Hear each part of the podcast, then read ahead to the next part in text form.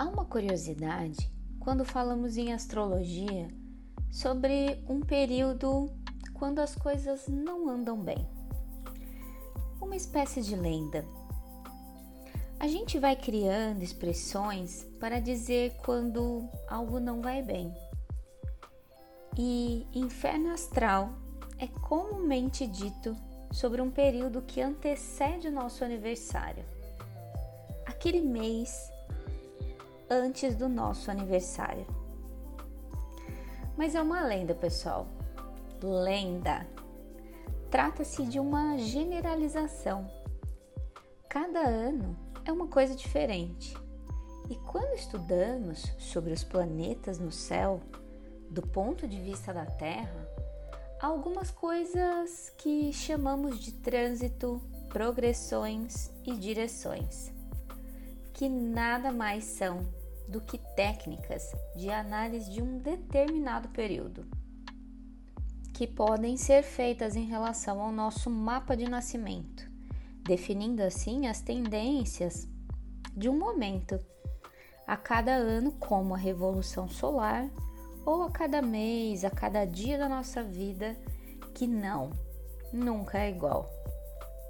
O céu nunca se repete, ele vai se modificando mostrando a nossa evolução. Então, num determinado mês de um determinado ano e que antecede ou não o nosso aniversário, você pode falar de um trânsito que fala um pouco mais de abertura de portas e outro período com mais restrições. São experiências de uma vida que é cíclica. Então, essa lenda de que o mês que antecede o nosso aniversário é ruim não tem nada a ver. Sem contar que quando estudamos astrologia em outros idiomas, que não em português, esse conceito nem existe. Então essa lenda deve ter surgido por aqui mesmo. Mas é interessante notar o signo que temos na casa 12, pois essa casa, entre outras coisas, trata de desafios.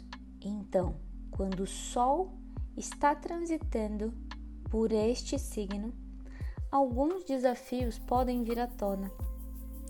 E isso pode acontecer em qualquer época do ano. E esse período não trata-se de inferno astral, mas de tirar a necessidade e controle de sempre fazer as coisas no mesmo ritmo de sempre.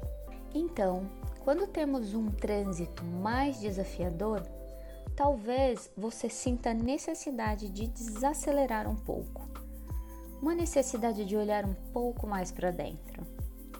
E é dessa forma que você vai permitir exteriorizar mais quando o sol estiver na sua próxima casa.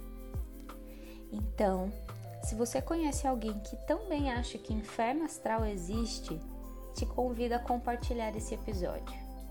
Agradeço a sua avaliação e comentário ao final deste episódio.